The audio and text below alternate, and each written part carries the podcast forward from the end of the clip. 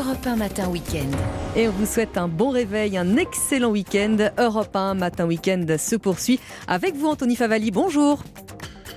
Bonjour et bon réveil à tous. Si vous nous rejoignez sur CNews et sur Europe 1, il est 8h10 tout pile. Et c'est bien sûr l'heure de face à Bigot avec Guillaume Bigot, politologue. Bonjour, merci de m'accompagner. Bonjour Anthony, bonjour à tous. 45 minutes d'analyse et de décryptage de l'info avec vous ce matin. Et on va commencer avec euh, cette communication des LR particulièrement soignée ce dimanche dans le, JDD. Les trois leaders des Républicains euh, s'affichent donc ensemble en photo dans le journal du dimanche. Éric Ciotti, le président du parti, Olivier Marlex, le chef de file des députés, et Bruno Retailleau, celui des sénateurs. Trois hommes qui apparaissent unis pour présenter deux textes de loi, je vous le donne en mille, sur l'immigration bien sûr. On en parle tout d'abord avec Augustin Donadieu. Il dévoile donc les contours de, ce, euh, cette proposition de loi qui a pour but, qui va être présentée cette semaine, et qui a pour but, on ne va pas se mentir, de court-circuiter le gouvernement sur cette question. Tout à fait. Et ils veulent taper fort. Déjà, les trois leaders s'affichent unis pour, disent-ils, mettre fin à 20 ans d'impuissance. Premier axe pour les LR, modifier la Constitution pour redonner à la France et à ses parlementaires les moyens d'agir. Bruno Retailleau déclare le pouvoir n'est plus entre les mains du Parlement, mais entre celles des cours suprêmes, Conseil constitutionnel, Cour européenne des droits de l'homme. Si nous ne modifions pas la Constitution, nous aurions beau voter des lois au Parlement, elles seraient aussitôt contredites par ce gouvernement des juges. Alors l'objectif, c'est permettre l'organisation d'un référendum sur la question migratoire, mais pas seulement. Ils veulent déroger à la primauté des traités européens, éloigner systématiquement les étrangers déjà condamnés à une peine d'emprisonnement ou encore instruire les procédures d'asile dans les consulats et ambassades plutôt que sur le sol français. Pour Eric Ciotti, le message doit être plus clair et sans ambiguïté. La France n'est pas un Eldorado. Ceux qui sont arrivés illégalement doivent savoir qu'ils ne seront pas bien accueillis et qu'ils auront aucun droit. Autrement dit, pas de prestations sociales systématiques. Pour Bruno Retailleau, le texte annoncé par le gouvernement sur l'immigration a été vidé de sa substance. Je cite Non seulement le texte annoncé sur l'immigration a été programmé, déprogrammé, reprogrammé, saucissonné, fusionné, avec un peu de droite par-ci, un peu de gauche par-là, mais il a pour objectif d'expulser plus et en même temps de régulariser plus. Ça ne peut pas fonctionner. Olivier Marlex, lui, met le chef de l'État au défi. Je le cite Les Français attendent une reprise en main énergique de l'immigration, le gouvernement nous dit qu'il veut un texte, eh bien nous lui en proposons deux. Pour nous, c'est ça ou rien. Et enfin, Eric Ciotti, le président du parti, euh, surenchérit. Je dis au gouvernement et au président de la République, chiche, si vous voulez sincèrement changer de politique migratoire, saisissez cette opportunité. Toute autre décision serait de la procrastination et le choix de l'impuissance. Merci Augustin Donadieu. L'exécutif euh, Guillaume Bigot est mis au pied du mur avec euh, euh, ce texte, ces textes sur cette question qu'il ne cesse lui-même de reporter. L'exécutif qui aura besoin des LR pour pouvoir faire passer une loi sur l'immigration ne va pas pouvoir faire comme si ces textes proposés aujourd'hui par les leaders de la droite, les républicains, n'existaient pas. Oui, il y a, y a un vieil adage politique qui était souvent cité par François Mitterrand, on sort de l'ambiguïté qu'à ses dépens. Euh, là, l'initiative des LR semble démentir ça, c'est-à-dire qu'ils sortent de l'ambiguïté sur l'immigration, ils semblent tous d'accord sur l'immigration, pour taper fort sur l'immigration, pour contourner le verrou constitutionnel et aussi le verrou européen, puisqu'il faut rappeler que cette question euh, euh, des flux migratoires, c'est maintenant une des compétences de l'Union européenne, donc ça a échappé à la souveraineté française, et c'est bien au cœur de leur projet d'ailleurs, de reprendre la main avec, avec un presque un slogan, une tête de chapeau, qui s'appelle Il faut reprendre le contrôle. Mais il faut reprendre le contrôle, ça nous ramène au slogan de Nigel Farage euh, en Grande-Bretagne, le parti du UKIP qui a abouti euh, euh, au Brexit. Donc là, il est, question, effectivement, derrière ce projet d'immigration, un aveu en creux que sur le sujet de l'immigration, mais sur plein d'autres sujets, eh bien, ce sont les juges d'un côté, les juges avec les traités internationaux et avec notamment les traités européens, qui euh, retirent le pouvoir au peuple français. Alors, Évidemment, si on est dans la politique euh, politicienne euh, avec le projet d'Emmanuel Macron du gouvernement sur l'immigration, Gérald Darmanin, qui est l'un des ex-LR, et si on est avec le viseur politique sur 2024, et il faut là, ça va venir très très vite sur les européennes, on se dit que le piège qui était pour les LR le projet de, loi immigration de M. Darmanin, eh bien, il le retourne en piège contre le gouvernement, contre M. Darmanin et contre Emmanuel Macron, puisqu'ils disent, vous voulez faire un projet sur l'immigration, d'ailleurs, entre guillemets, entre parenthèses, ils ne le disent pas, mais vous le retirez ou vous le remettez, vous le retirez, vous hésitez parce que vous sentez bien que c'est un sujet piégeux, eh bien, chiche, nous allons faire un projet sur l'immigration, faisons-le ensemble et il sera beaucoup plus dur que ce que vous proposez. Donc effectivement, il sort de l'ambiguïté pour piéger Emmanuel Macron. Éric Ciotti dit toute autre décision, saisissez cette opportunité, toute autre décision serait de la procrastination et le choix de, l'impuissance. Exactement. On a, Jérôme Béglé, euh, le directeur de la rédaction du JDD, qui dit ce matin euh, dans son édito, euh, les républicains ont repris l'initiative au moment où le gouvernement semble perdu, amorphe, sans ressort. les républicains se, se réveillent, comme il dit? Alors, tactiquement, ils reprennent totalement l'initiative, c'est vrai, mais il faut faire attention aussi euh, aux pièges dans lesquels ils peuvent eux-mêmes tomber. Parce que d'une certaine façon, en faisant cette proposition, ils avouent en creux qu'ils n'ont euh, qu'ils n'ont rien fait, qu'ils ne, enfin, comme ils ne le proposaient pas jusqu'à présent, et la dernière fois c'est quand même avec Valérie Pécresse, hein, et que leur euh, ex-leader, ex-président de la République, euh, et Emmanuel, Nicolas Sarkozy, vous voyez, le, lapsus était, était proche, hein, j'ai failli parler de Emmanuel Sarkozy et de Nicolas Macron, mais grosso modo, comme leur ex-leader et l'ex-président de la République proposent, pour le coup, une alliance en bonne et due forme avec Emmanuel Macron, D'abord, là, ils sont, en train de, de, souligner, enfin, on peut se poser la question, pourquoi pas avant? Pourquoi ceux qui ont créé les problèmes pourraient les résoudre? Pourquoi ceux qui ont fait sauter la double peine? Pourquoi ceux qui ont euh, supprimé le fait que euh, ce soit un délit? Pourquoi ceux qui, quand ils étaient aux affaires, ont, ont aussi accéléré l'immigration. Pourquoi, pourquoi ceux qui étaient prêts d'ailleurs il n'y a pas très longtemps à dealer euh, avec le président de, de la République pour avoir un titre de séjour pour les métiers en tension? Parce que là, il y a quand même une énorme euh, on, fait, on, essaie de faire disparaître, hein, euh, avec un, effet de bonne taux, euh, ça a disparu. Tiens, la proposition du MEDEF a disparu. J'ai lu effectivement l'entretien qu'ils accordent, et ils disent, oh là là, le président du MEDEF nous a dit de ne surtout pas dire que ça venait du MEDEF, cette proposition des métiers en tension. Mais en réalité, s'ils disent qu'il ne faut surtout pas le dire, c'est bien sûr que ça vient du MEDEF, et bien sûr qu'ils étaient d'accord avec ça il y a encore quelques mois. Donc on voit que tactiquement, c'est extrêmement habile, c'est très malin de leur part. Donc oui, ils sont de retour, ils sont à la manœuvre politique, ils prennent l'initiative et ils mettent dans l'embarras le président de la République et euh, Gérald Darmanin, le gouvernement. Mais de l'autre côté, bah, ils se tirent un peu une balle dans le pied parce que, en fait, d'abord, ils changent leur braquet. Ils avaient dit jusqu'à présent que ce n'était pas ce qu'ils voulaient faire. Et pourquoi ne l'ont-ils pas fait? Et pourquoi ils essayent de régler des problèmes qu'ils ont eux-mêmes déclenchés une fois qu'ils lorsqu'ils étaient aux affaires. Et puis au-delà de la communication politique, vous croyez vraiment que l'exécutif va suivre les propositions euh, DLR, notamment sur la question des traités européens, du droit international? Peut-on s'émanciper de tout ça? Est-ce que la majorité euh, d'Emmanuel Macron va vouloir le faire? Alors pour vous répondre, oui, on peut s'émanciper de tout ça, mais il faut changer de logiciel et je ne suis pas sûr du tout que les LR veuillent changer de logiciel, c'est-à-dire euh, que la stratégie, que toute la stratégie de la France soit et un axe, euh, le couple franco-allemand, la construction européenne, toujours plus euh, d'Europe, qui est cohérent avec toujours plus de marchés, la mondialisation. Non, je pense qu'ils n'auront pas changé de logiciel et de stratégie.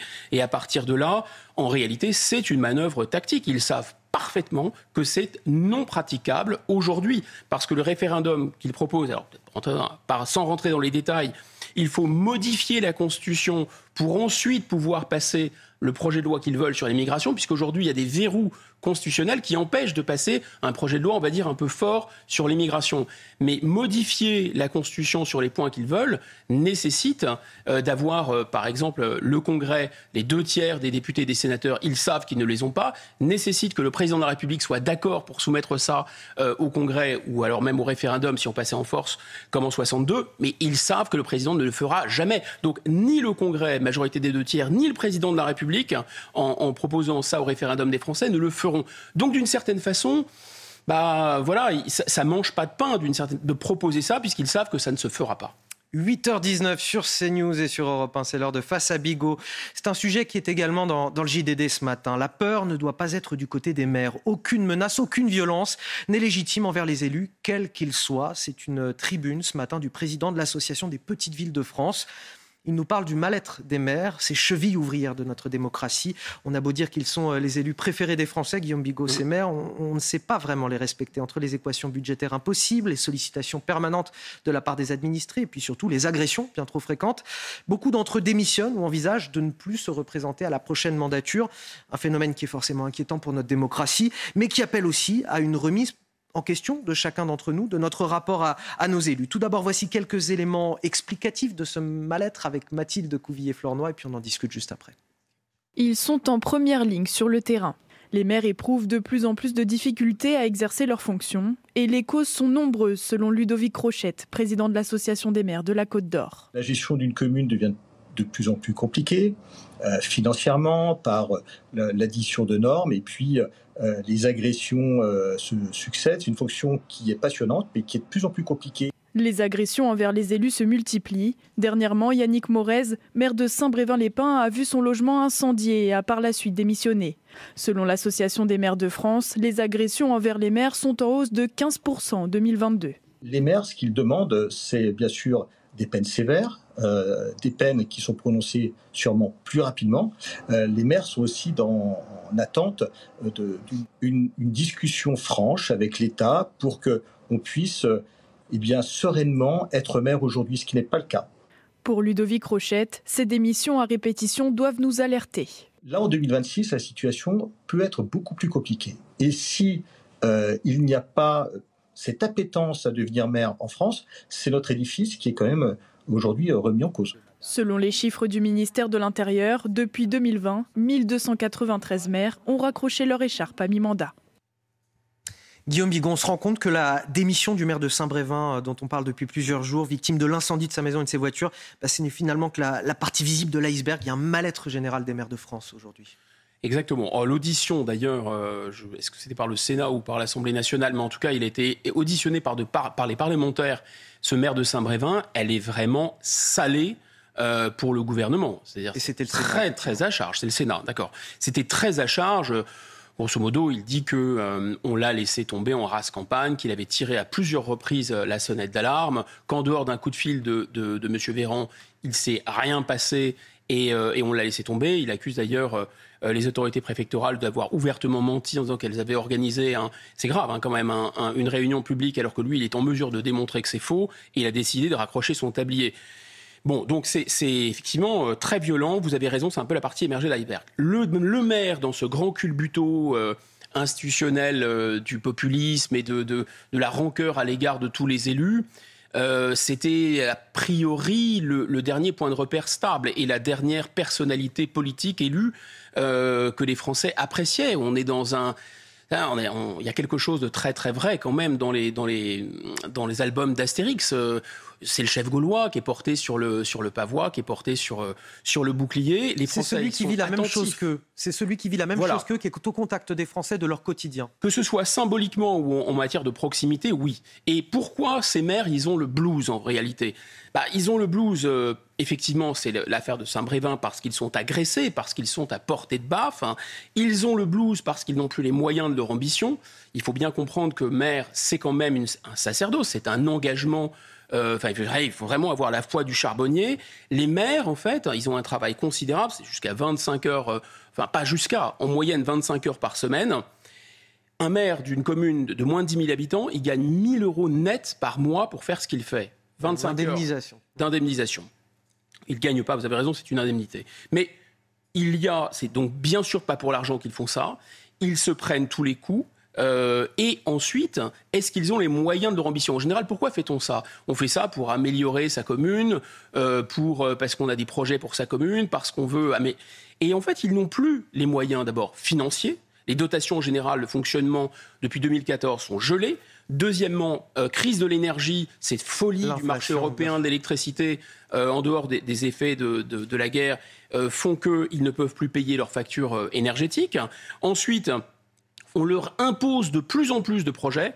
Et le maire de Saint-Brévin, c'était un projet avec lequel il était d'accord, mais c'était quand même un projet qui était tombé d'en haut, qui a créé des problèmes, euh, qui a créé des problèmes dans sa commune, des tensions.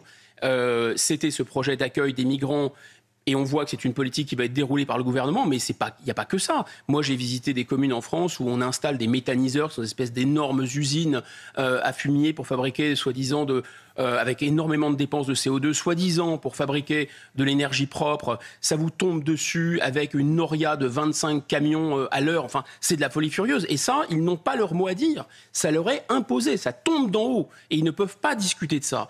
Le tout, et vous savez que c'est ça qui rend les êtres humains fous en général, c'est l'injonction contradictoire. Le tout, alors que cet exécutif, quand je dis cet exécutif, c'est le président de la République depuis deux mandats, euh, ne cesse de mettre en avant les, les, élus locaux, ne cesse de mettre en avant le terrain. Ils n'ont que le mot terrain à la bouche. Euh, souvenez-vous de euh, M. Castex, on l'a nommé pour différentes raisons, mais on l'a aussi nommé parce que c'était le maire d'une petite commune euh, à Prades, une toute petite commune rurale. Donc on dit voilà, c'est très bien, on montre qu'on est attaché au, maire. Et, encore aujourd'hui, c'est on va être main dans la main avec les élus de terrain. Mais en réalité, non.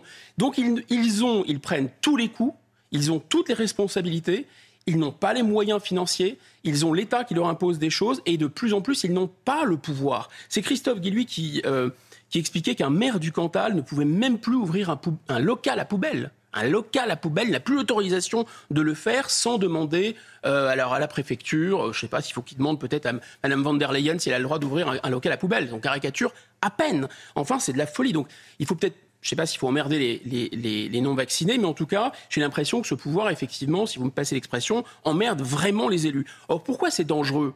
C'est dangereux parce que le, poisson démocratique, enfin, pourrit par la tête. De toute façon, le poisson pourrit par la tête. Il y a euh, la, démocratie qui se détricote par le bas avec l'abstention, mais il y a aussi la démocratie qui se détricote vers le haut avec 56% des maires qui ne veulent pas euh, se représenter, plus de 1000 qui ont démissionné.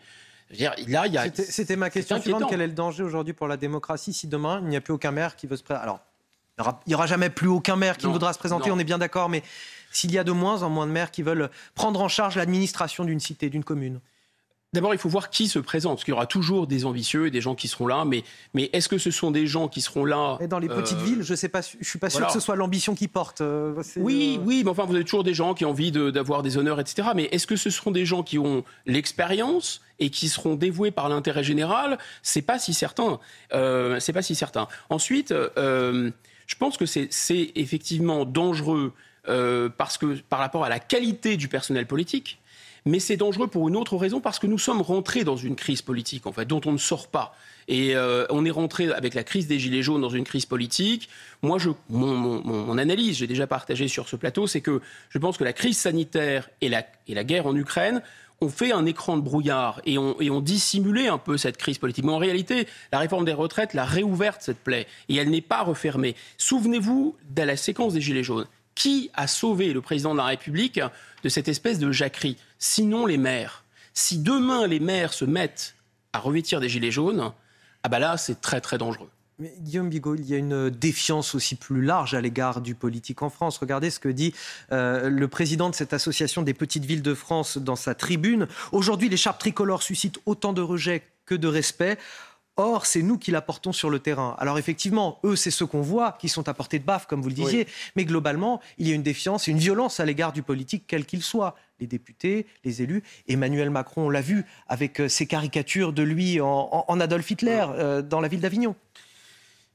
C'est-à-dire qu'on peut, on peut se faire plaisir euh, ou, s'inquiéter d'ailleurs, mais enfin en tout cas se concentrer sur des extrémistes, se concentrer sur des, complotistes, se concentrer sur des gens qui sont des, des forcenés ou qui sont un peu, un peu idiots et se dire regardez c'est vraiment, voilà, c'est vraiment la lie de la société française et euh, ces gens-là, euh, la République doit rester ferme, ça ne passera pas.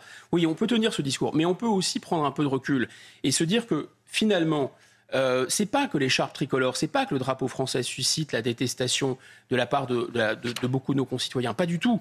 Je pense au contraire, il faut retourner cet argument. C'est précisément parce que en haut et en bas, au plan national comme au plan local, le tricolore, c'est tout de même le pouvoir du peuple français. C'est ça que la Révolution a mis en place, c'est-à-dire, en tout cas symboliquement et réellement, la République, le pacte républicain, c'est que vous votez pour des gens et ces gens sont vos représentants. Après, évidemment, ils ont une marge de manœuvre, il n'y a pas de mandat impératif. Mais ensuite, il y a des élections et vous choisissez, oui ou non, de les garder. Bon, ça, c'est le pacte républicain de base.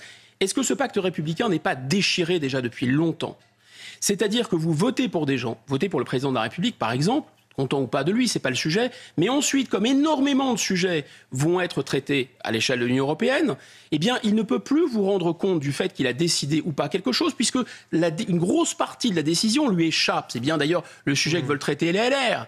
Eh bien, figurez-vous qu'à l'échelle locale, c'est le même mécanisme. C'est-à-dire que vous votez pour un maire, mais le maire, avec les communautés de communes, par exemple, avec des sortes d'usines à gaz, de réunions dans tous les sens, avec les associations, avec euh, la sous-préfecture, la préfecture, la région, le département, tout ça fabrique une usine à gaz et, et c'est la, technocratie qui nous dirige dit mais écoutez oui mais vous comprenez rien vous êtes trop bête pour comprendre mais, on comprend très bien au contraire que vous noyez le poisson et qu'au bout d'un moment votre complexité d'abord elle n'est pas efficace elle n'est pas efficiente comme disaient les économistes et en plus vous fracassez le pacte républicain puisque les élus n'ont plus de marge de, de décision et le peuple n'est plus en mesure de décider.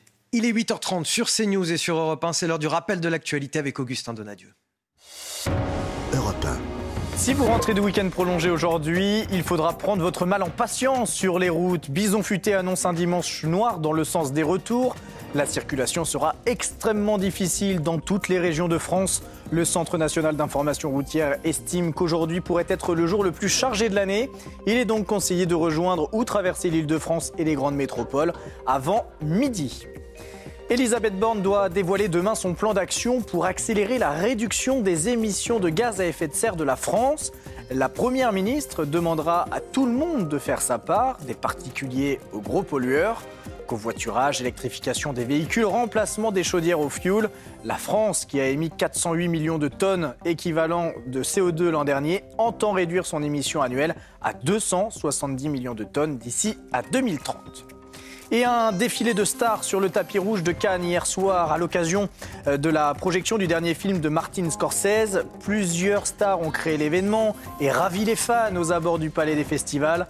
Robert De Niro, Leonardo DiCaprio, Kate Blanchett, Naomi Campbell ou encore Isabelle Huppert ont posé devant des dizaines de photographes et ont fait quelques selfies. Face à Bigot sur CNews et sur Europe 1. Euh, sujet débattu à partir de demain à l'Assemblée nationale, la loi de programmation militaire, Guillaume Bigot. Elle prévoit une forte augmentation du budget sur les sept prochaines années, un peu plus de 413 milliards d'euros, euh, un chiffre faramineux, mais qui, pour certains, semble encore insuffisant au regard des besoins. Les explications de Florent Ferraud, on en discute juste après. 413 milliards d'euros sur 7 ans, une forte augmentation du budget. 40% de plus que pour la précédente loi de programmation militaire. Une hausse nécessaire pour une armée de qualité mais à bout de souffle. On a euh, fermé un nombre incalculable de bases aériennes, euh, la moitié des bateaux, la moitié des avions, et dans le même temps, nous étions engagés en opération un petit peu partout. Donc, elle est, c'est une, euh, je vais prendre une comparaison rugbystique ou footballistique, elle est super entraînée, elle est en Ligue des Champions, mais elle n'a aucun remplaçant, et s'il y a un seul pépin, eh bien, elle, elle retourne au vestiaire, elle ne peut plus combattre. L'armée de terre recevra 2300 nouveaux blindés d'ici 2030, soit 30% de moins que prévu auparavant. L'armée de l'air recevra quant à elle 137 rafales, soit 48 de moins que prévu initialement. Mais c'est surtout du côté des soldats réservistes que le bas blesse. Trop peu de candidats tapent à la porte. On a besoin d'une réserve opérationnelle euh, sur laquelle on puisse compter. Et les objectifs, c'est d'à peu près 100 000 personnes capables d'être des réservistes qui complètent les effectifs militaires en cas de besoin pour les menaces, bien sûr, qui ne sont pas des menaces majeures. Pour atteindre ces objectifs de 275 000 militaires engagés, les crédits passeraient de 87 à 98 milliards d'euros afin d'améliorer les rémunérations et ainsi inciter les militaires à rester dans l'armée. 413 milliards d'euros. Guillaume Bigot, quand n'importe quel Français entend ça, se dit que c'est une enveloppe faramineuse. Et pourtant, ça apparaît comme insuffisant. Comment on l'explique Quels sont euh, très concrètement aujourd'hui les besoins de notre armée française et, quelles sont ses faiblesses aussi? Bah, Vous savez, en 7 ans, je ne sais pas combien va coûter le remboursement de la dette lequel non remboursable, laquelle est non remboursable, on l'a déjà évoqué plein de fois, donc c'est un argent jeté finalement à la poubelle, rendu à des riches étrangers qui n'avaient pas du tout de problème financier mais qui ont prêté à la France avec l'indexation des taux d'intérêt, on va leur rembourser énormément d'argent chaque année. Donc est-ce que ça choque plus les Français d'acheter un porte-avions ou de rembourser euh, la dette? Je ne sais pas. 413, euh, c'est à diviser donc par 7, ça veut dire 59 milliards par an. 59 milliards par an, vous retirez 10 milliards qui sont incompressibles, qui sont dus aux pensions militaires euh, qu'on doit, doit servir. Et donc, il reste 49 milliards.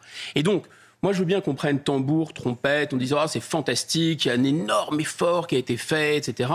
Euh, bon, je pense que c'est exactement comme l'industrie, c'est-à-dire que on a arrêté l'hémorragie et déjà c'est bien. Franchement, il n'y a plus de désindustrialisation en France. Il y a un petit frémissement en sens inverse. On va pas, enfin voilà, on va pas bouder notre plaisir. On va pas critiquer le gouvernement pour critiquer le gouvernement. Même chose dans le domaine militaire. Si on regarde les choses de manière honnête, leur enfin, leur autosatisfaction est juste grotesque et sans rapport avec la réalité. Mais sincèrement, ça faisait des années que ça baissait. D'ailleurs, M. Macron n'a pas été le dernier. Et vous souvenez-vous de la démission euh, du général de Villiers. Hein. Euh, mais ça s'est ça a stoppé. Enfin, Certains disaient que jusque-là, c'était de la déprogrammation militaire. Ah, mais c'était de la déprogrammation militaire. Et en fait, ça, ça a été stoppé. Et je pense que c'est plutôt, euh, vraiment, c'est plutôt bien. Il y avait, il y avait aussi un, je ne sais plus comment s'appelle ce, ce, général portes peut-être. Voilà, une armée étonnante, disait-il dans un livre euh, qui datait de 2020. Une armée étonnante dont un avion sur deux ne peut plus voler, un bateau sur deux ne peut plus prendre la mer, un blindé sur deux ne peut plus rouler, une armée incapable de laisser au Mali des effectifs suffisants, etc. Donc oui, on était dans une situation gravissime. On a stoppé l'hémorragie. Pour autant, est-ce qu'on a les moyens de nos ambitions? Non, et là, il faut faire un petit focus pour que euh, nos auditeurs et, nos téléspectateurs comprennent bien. C'est qu'en fait, la caractéristique de l'armée française, et ce n'est pas un reproche, c'est que c'est une armée complète. Et qu'il y a très peu de pays dans le monde qui ont une armée complète. La Russie a une armée complète, la Chine a une armée complète, les États-Unis ont une armée complète. La Grande-Bretagne, ils dépendent beaucoup des États-Unis, notamment pour leur, pour leur nucléaire, donc un peu moins. Nous, nous avons une armée complète parce qu'on a d'abord une force nucléaire, une force conventionnelle. Deuxièmement, parce qu'on a un renseignement indépendant, c'est-à-dire à la fois des gros services de renseignement, euh, du, technique, informatique, mais aussi des, yeux. Euh, on, a des, euh, on a des satellites qui nous appartiennent, qui sont stratégiques et souverains. Si vous regardez le champ de bataille à travers les yeux même de votre allié, bah, vous voyez que ce que votre allié veut vous montrer. Donc vous n'avez pas vraiment d'autonomie de décision, c'est fondamental. Ensuite, nous avons effectivement une base industrielle de défense qui fait que nous produisons des avions, nous produisons des blindés, et puis surtout le porte-avions nucléaire, le sous-marin nucléaire qui sont vraiment les armes de pointe. On a vraiment un défaut dans la cuirasse, me semble-t-il, c'est le drone sur lequel on a eu beaucoup, beaucoup de retard et on achète des drones américains qui sont à mon avis très chers et trop sophistiqués. Mais donc l'armée française, elle coûte très cher aussi parce qu'elle est absolument complète. En matière de qualité, c'est à mon avis une armée exceptionnelle pas parce que je suis français, c'est pas moi qui le dis, les Américains le disent, euh, beaucoup d'analystes stratégiques dans le monde le disent. Pourquoi? Parce qu'une armée, il faut qu'elle soit au combat, il faut qu'elle soit au feu, il faut qu'elle soit aguerrie. Or, l'armée française, c'est la seule armée du monde, depuis 1945, qui n'a jamais passé une année sans combattre et sans avoir des pertes d'ailleurs au feu. Donc c'est probablement l'une des meilleures armées du monde. Si on avait conservé les 3% de dépenses de 1988, on serait aujourd'hui la deuxième armée du monde. Donc virtuellement et militairement la deuxième puissance du monde. Pour tous les gens qui nous expliquent que sans l'Europe, on est foutu, on n'est rien, c'est totalement dérisoire. Donc Problème, c'est qu'aujourd'hui, en faisant tout ça et sans vraiment avoir les moyens de nos ambitions, eh bien, effectivement, comme dit l'autre, c'est échantillonnaire. En cas de guerre de haute intensité, on tient une semaine. On a une crise aussi des ressources humaines au sein de l'armée, c'est-à-dire que une crise des vocations. On a beaucoup de jeunes, et on l'a déjà évoqué sur ce plateau, euh, dans l'armée de terre notamment, euh, qui démissionnent avant la fin de leur contrat ou qui ne renouvellent pas leur contrat évolution euh, effectivement de la société, euh, moins de chômage des jeunes, donc euh, plus difficile d'attirer uniquement avec la solde. La solde d'ailleurs est, vraiment, c'est pas, c'est pas quand vous êtes motivé par des, par des hauts revenus que vous allez dans l'armée, mais par engagement, la notion d'engagement, la notion d'intérêt général, la notion de service. On pose souvent cette question, et je dirais de, de vocation plus généralement, on, retrouve ça dans tous les métiers quasiment du service public, mais là, là, s'agit d'une sacrée vocation, puisque c'est engager sa vie, euh, ni plus ni moins. Donc c'est considérable. Donc aujourd'hui, ce qu'on a fait, c'est qu'on a. moi, je crois qu'une des leçons de la guerre en Ukraine, c'est aussi et surtout qu'on voit que si la guerre de haute intensité est de retour, et si on doit être demain impliqué dans une guerre de haute intensité, ce qu'à Dieu ne plaise, eh bien, il nous faudra beaucoup d'hommes. Une guerre de haute intensité, c'est énormément de munitions. Donc, c'est une capacité industrielle colossale que nous n'avons plus. Euh, il faut être capable de produire en cadence des, munitions, mais il faut aussi beaucoup, beaucoup d'hommes. Et beaucoup d'hommes, ça veut dire deux choses. Ça veut dire le sacrifice. Euh, et encore une fois, là, je ne veux pas taper sur l'Europe pour taper sur l'Europe, mais franchement, lequel d'entre nous ira mourir pour le drapeau européen? Mon avis, pas grand monde. Et donc, il faut, voilà, l'engagement veut dire quelque chose. C'est vraiment vous défendez euh, votre histoire, vous défendez votre peuple, vous défendez votre terre, vous défendez votre liberté, vous défendez votre démocratie. Ça, oui. Et les droits de l'homme, évidemment. Mais vous ne défendez pas, disons, une organisation internationale. En tout cas, moi, je n'y crois pas, ou la zone euro, ou je ne sais pas trop quel fonds de pension. Deuxièmement, en dehors de cet aspect moral des choses, il faut de la troupe. Et quand les militaires, souvent les militaires sont très hostiles au retour du service national militaire, ils disent non, non, mais pourquoi euh, C'est très compliqué, ça prendrait du temps, ça prendrait de l'argent. C'est vrai. Mais en cas de guerre, regardez ce qui se passe en Ukraine. Regardez L'Ukraine d'abord a gardé un service militaire. S'ils n'avaient pas gardé le service militaire, l'Ukraine, ils auraient été hmm. balayés. Personne ne le dit. Et ensuite, les Russes, ils sont bien embêtés. Ils sont obligés d'aller dans les prisons euh, pour aller chercher des soldats. Donc si vraiment vous êtes attaqué, il est, à mon avis, vital de pouvoir compter sur toute la nation. C'est d'ailleurs la Révolution française qui a installé ça dans l'histoire moderne. Euh, une république, une démocratie ne peut se défendre que si le peuple est en armes. Vous évoquiez, Guillaume Bigot, à juste titre, le contexte géopolitique. On va en parler avec la présence de Volodymyr Zelensky au G7. C'est une manière de bâtir la paix, euh, nous dit Emmanuel Macron, qui participe évidemment à ce sommet au, Japon. Selon lui, le président ukrainien va pouvoir s'exprimer devant plusieurs puissances du monde qui parfois ne sont exposées qu'à un seul discours. D'ailleurs, pour ses déplacements, ceux de Volodymyr Zelensky, le chef de l'État a mis à disposition un avion officiel de la République. Ça a pu susciter la polémique. La France est-elle dans son rôle? Guillaume Bigot, tout d'abord, je vous propose d'écouter la, réponse d'Emmanuel Macron à cette question. Je pense que c'est l'honneur de la France d'avoir fait cela. Et je pense que c'est tout à fait cohérent avec notre politique de, soutien dès le premier jour. Et, c'est aussi la France bâtissant la paix, cherchant des solutions. La France est une, une puissance de solutions en permettant au président Zelensky de se rendre devant la Ligue arabe, de parler très directement avec ces derniers, d'avoir un soutien très clair de la part de l'Arabie saoudite et de plusieurs puissances de la région, ce qui est un vrai tournant, et de venir ici pour pouvoir euh, s'exprimer dans quelques instants devant les, membres du G7, obtenir des clarifications parfois sur les soutiens, et plaider devant euh, la troïka des présidences du G20, c'est une manière de bâtir la paix. Alors, est-ce qu'il est dans son rôle, la France, euh, Guillaume Bigot, euh, notamment à travers le, prêt de cet avion officiel de la République pour permettre les déplacements de Vladimir Zelensky? Le symbole qui est envoyé, il est, double. Il est, euh, c'est quand même un avion, donc on parle de l'aérien, on parle des F-16. vous voyez, donc il y, a une espèce de, clin d'œil comme ça, communicationnel. Peut-être un, cabinet de com qui a, qui a suggéré cette idée. mais il y a un autre symbole, ce sont euh, les armes de la République française, c'est marqué République française, il y a le drapeau tricolore et on voit euh, Volodymyr Zelensky, donc un chef d'État étranger, descendre de cet avion. Donc je comprends ce que ça peut avoir de, sympathique, en tout cas ça fait parler, la preuve, en tout cas ça permet au président de la République de dire, bon, on m'a beaucoup critiqué euh, sur l'Ukraine, mais regardez, je suis vraiment l'ami de, de Volodymyr Zelensky, on lui prête l'avion, etc. Ok. Moi, je pense que ça pose vraiment problème parce que c'est un ça envoie le signal que les intérêts de la France et les intérêts de l'Ukraine sont mêlés. Et c'est un énorme problème parce qu'à un moment, euh, je crois que peut tout à fait euh, euh, comprendre qu'il faut aider l'Ukraine qui est agressée. On ne peut pas comprendre que notre pays décide, comme on l'entend de temps en temps, de laisser l'Ukraine décider à quel moment elle arrête ou non la guerre. Cette guerre, elle nous implique tous. Cette guerre, elle est dangereuse. Cette guerre, elle a des effets sur l'économie, le prix de la liberté, le président d'Abidi, etc. Donc, il n'appartient pas d'une certaine façon, par espèce de moraline, qu'à Volodymyr Zelensky. Et en plus, Volodymyr Zelensky, ce n'est pas nécessairement le peuple ukrainien, il est contesté aussi à l'intérieur de sa population.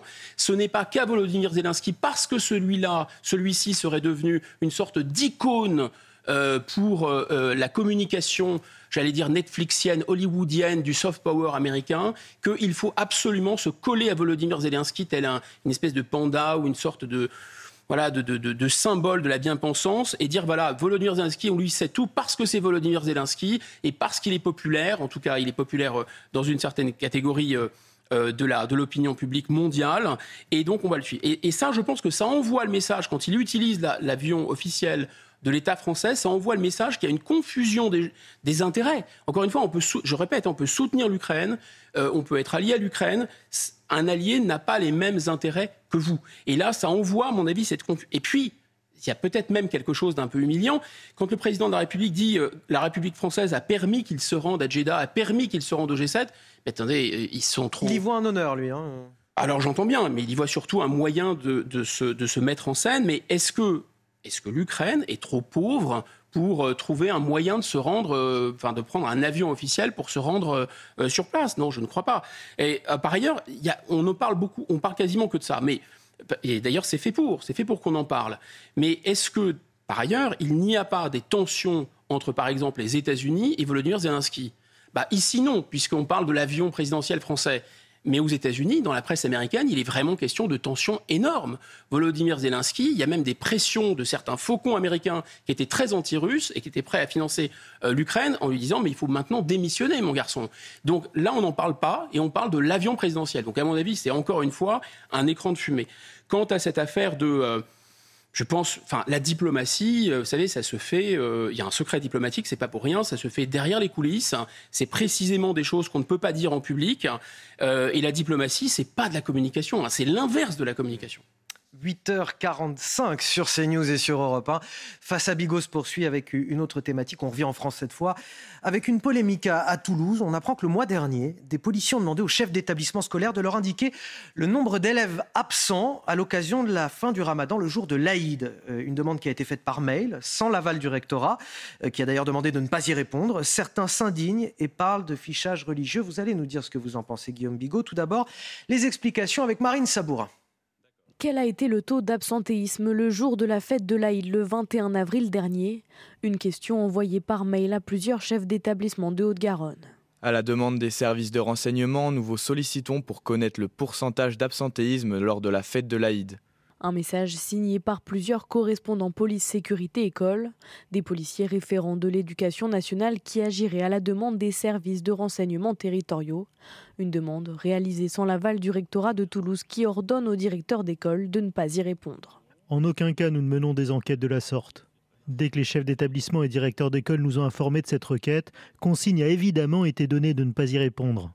Les syndicats enseignants, eux, sont vent debout et déplorent une atteinte au principe de laïcité. Cette demande qui a été faite, euh, eh bien, euh, elle va contre-courant justement de, de cette laïcité que nous défendons. Hein, parce que voilà, c'est une demande qui est assez stigmatisante, j'ai envie de vous dire. Une demande similaire aurait été faite début mai dans l'Hérault. Alors Guillaume Bigot, beaucoup d'indignation sur le plan politique, essentiellement à, gauche. Euh, ce tweet de Paul Vanier, député euh, LFI du Val d'Oise. Il s'agit d'une tentative de fichage des élèves musulmans d'un département. C'est gravissime. Autre tweet d'Aurélien Taché, cette fois député écologiste, toujours euh, du département du Val d'Oise. J'aimerais comprendre la finalité de ce fichage des enfants musulmans. Le racisme d'État existe vraiment? Alors ma question, Guillaume Bigot, est-ce qu'on peut vraiment parler de racisme d'État et de fichage religieux quand c'est un taux d'absentéisme qui a été demandé? Et le vrai débat, finalement, il n'est pas plutôt de, savoir pourquoi cette demande a été faite et qu'est-ce que ça apporte véritablement euh, de savoir tout cela. D'abord, euh, ces réactions, euh, vous les qualifiez de gauche.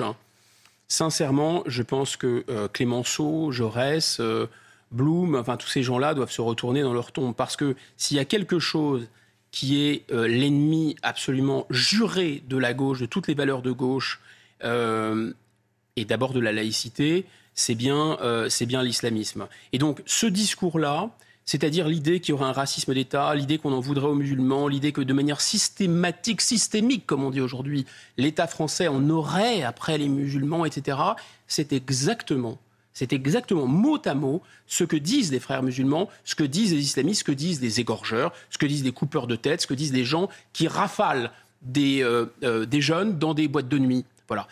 Donc, c'est un discours, à mon avis, qui est un discours de collaboration avec la seule forme d'extrême droite avérée en France, une extrême droite, je répète, islamiste, qui est donc antisémite, misogyne, homophobe.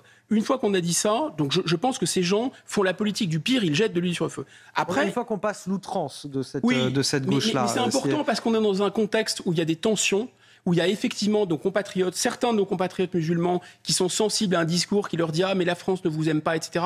Et, dire ça quand on est un, un responsable, un élu de gauche, tout ça pour obtenir quelques voix, c'est pas seulement minable sur le plan moral, c'est vraiment irresponsable. Est-ce qu'on peut reconnaître une extrême maladresse aussi de la part des services de police qui ont demandé cette, ce taux d'absentéisme? J'allais y venir. Sans expliquer pourquoi ni comment, il y a un manque de transparence totale et une communication complètement ratée autour de ça. On ne fait pas les choses de cette façon. D'abord, le renseignement, comme la diplomatie se fait euh, euh, de manière discrète, le renseignement, par définition, par construction, se fait de manière discrète. C'est pas anormal que l'État cherche à prendre même la mesure, d'ailleurs, des courants d'opinion. Changeons de sujet, parlons même pas de la religion ou du comportement religieux. Euh, y a des, c'est normal de savoir, d'essayer de comprendre euh, comment euh, l'opinion est traversée par des courants, ce que les gens pensent, etc. C'est une, ça fait partie d'une sorte de d'information. Il ne s'agit pas de ficher les gens, en l'occurrence. Il s'agit de prendre un peu la mesure des choses, des différents mouvements qui, c'est donc, ça peut être intéressant pour, pour, pour l'État, pour la République, de savoir s'il n'y a pas des endroits où il y a quasiment des ghettos religieux, où il n'y a pas 80-90% d'élèves de, d'élèves qui sont scolarisés dans certains collèges qui sont musulmans. Si c'était le cas, vous voyez bien que ça poserait un problème quand même un peu de mixité. Ces gens-là euh, pourraient absolument rester entre eux. Bon, et c'est un discours qu'on entend par exemple qui est, qui est, reconnu sur la place publique. On dit oui, il y a un risque de séparatisme, mais pas qu'il dit, c'est le président de la République qui a fait une loi pour ça. Bon, donc moi, je ça ouvre une question intéressante. Très maladroit, très très. Oui, celle de la statistique ethnique et religieuse, l'opportunité effectivement. Ethnique et religieuse, c'est pas du, tout euh, du tout pareil comme vous savez, mais parce qu'on on peut être euh, euh, européen ou même voilà, les, Tchétchènes sont européens et, et les Coptes sont sont arabes, les Coptes sont arabes et chrétiens, et ou les Libanais sont, sont, sont chrétiens et les Tchétchènes sont sont musulmans, bon, ou les ou les Kosovars. En fait je crois que c'est très très maladroit de le faire sans l'expliquer. Ça aurait dû rester secret. À partir du moment où ça ne l'est pas, je pense qu'il est fondamental de, mettre les, sous-titres, parce que sinon, effectivement, ça peut donner lieu à des interprétations. Donc je suis complètement d'accord avec vous, c'est maladroit. Alors pourquoi c'est fait aussi peut-être en catimini? Parce qu'on sait que le sujet est sensible. Le sujet est sensible parce que c'est pas notre tradition en France, on est universaliste, et on a raison, à mon avis, on ne veut pas voir la religion des citoyens, on ne veut pas voir la couleur de peau des citoyens et l'origine des citoyens. Très bien. Maintenant, est-ce que le fait d'avoir des informations euh, plus clair sur euh, l'origine nationale, par exemple, euh, et l'origine, enfin, et la, pratique religieuse ou la religion des uns et des autres, ça serait choquant eu égard au principe républicain? Non, je ne crois pas. Je crois que ce serait vraiment une information importante pour l'État. Ce serait une information importante aussi pour les universités. Pour l'État, il faut peut-être le dire encore parce que si justement on veut éviter de faire des méli-mélos et de mélanger euh, la pratique euh, de l'Aïd, par exemple, le fait que, d'ailleurs, je crois que depuis 2004, les élèves musulmans ont le droit de faire la demande. Bien sûr, oui. Euh, voilà. Donc, moi, ça ne me choque pas du tout qu'il y ait une pratique religieuse musulmane de la part des musulmans. Il n'y a, rien de plus, il a rien de plus normal. Mais on sait qu'un certain nombre, et surtout dans la jeunesse, un certain nombre de, de musulmans sont travaillés par des courants hostiles, des courants potentiellement dangereux séparatistes. Et il n'y a pas que le terrorisme qui concerne vraiment une ultra minorité. Là, on va pas, là pour le coup, on a raison de dire pas d'amalgame parce que le terrorisme c'est très très minoritaire. Je pense que le plus grand danger c'est pas le terrorisme en fait. Le plus grand danger c'est l'entrisme, c'est-à-dire le fait d'avancer masqué et de vouloir comme ça au nom euh, d'une vision qui est vraiment anti-républicaine, euh, avancer des pions. Et ça, je pense que malheureusement, à travers des, associations très sympathiques, au demeurant des associations sportives, au travers des associations d'aide scolaire, au travers des associations d'aide sociale. On sait bien qu'il y a ce travail-là qui est fait sur notre territoire en sous-main. C'est pour ça que l'État s'intéresse à savoir s'il n'y a pas trop de concentration religieuse dans certains établissements, parce qu'il y a ce risque-là. Et que euh, l'État l'a pointé, c'est potentiellement un risque de fracture euh, dans certaines zones. Voilà, donc c'est pas choquant. Mais peut-être vous avez raison, des statistiques seraient mieux, mais à mon avis, pas des statistiques sur la couleur de peau des gens, ça n'a aucun Là, intérêt. Le, le problème, en l'occurrence, de ces statistiques, c'est que quelque part, ils ont essayé de le réaliser de manière officieuse dans la communication. Exactement. Exactement. Ils ont essayé de réaliser de manière officieuse parce qu'il y a et un ça, double et ça, problème. Et ça laisse poser une ambiguïté qui a été récupérée politiquement par la gauche. Exactement. Enfin, par certains ouais, députés de gauche les- qui, qui se sont exprimés sur les réseaux sociaux, j'entends bien. par les gens qui sont euh, d'accord pour travailler en fait euh, pour le, qui font le jeu de l'extrême droite islamique oui, on va dire ça comme ça mais euh, en fait c'est c'est- pourquoi ça n'a pas été assumé? Un parce que c'est interdit vous avez raison et deux ça n'a pas été assumé parce qu'on ne veut pas non plus euh, laisser penser qu'il y a un danger comme ça imminent Guillaume Bigon, on arrive à la fin de notre échange. Merci à vous. Merci. Euh, on va prendre la direction tout de suite des studios d'Europe 1 pour euh, retrouver Pierre de Villeneuve. Bonjour euh, Pierre, on vous retrouve tout à l'heure à 10h pour le grand rendez-vous CNews Europe 1, Les Échos. Qui est votre invité aujourd'hui? Bonjour Anthony, notre invité est la ministre de la Transition énergétique Agnès Pannier-Rudaché. Alors sur quel sujet allez-vous euh, l'interroger ce matin? Alors, il y a les questions bien sûr du nucléaire, des retraites, de l'immigration et puis plus généralement cette question quelle suite pour le quinquennat d'Emmanuel Macron? Eh bien, Pierre de on vous retrouve tout à l'heure à 10h pour le grand rendez-vous CNews Europe 1, Les Échos avec Agnès Pannier-Runacher. Vous restez avec nous sur CNews, la matinale week-end se poursuit. Et sur Europe 1, c'est l'heure de retrouver euh, Léna Monnier et Frédéric Tadei. C'est arrivé demain. Excellente journée à tous sur CNews et sur Europe 1, bien sûr. Merci Anthony Favali et bon dimanche. Et bonjour Frédéric Tadei. Quel est le programme aujourd'hui? Bonjour les naïcs, je reçois Jacques Attali. On va essayer euh, de prévoir l'avenir avec lui, comme toujours, dans cette arrivée demain. Même chose avec Vera Nikolski qui publie Féminicène. Pour elle, ce ne sont pas les luttes féministes qui ont permis l'émancipation des femmes depuis 150 ans, ce sont les progrès liés à la révolution industrielle. Le problème, c'est qu'avec le réchauffement climatique et la raréfaction des ressources, la condition des femmes pourrait bien régresser. Voilà qui va intéresser toutes les auditrices d'Europe 1. Merci beaucoup euh, Frédéric. On vous retrouve évidemment euh, juste après le journal de 9h, journal au cours duquel nous allons revenir euh, sur l'exploit de La Rochelle. Ça s'est passé hier à Dublin. Victoire des Rochelais, des rugbyman Rochelais en Coupe d'Europe contre le Leinster. On y revient. Il est 8h55. À tout de suite, on arrive.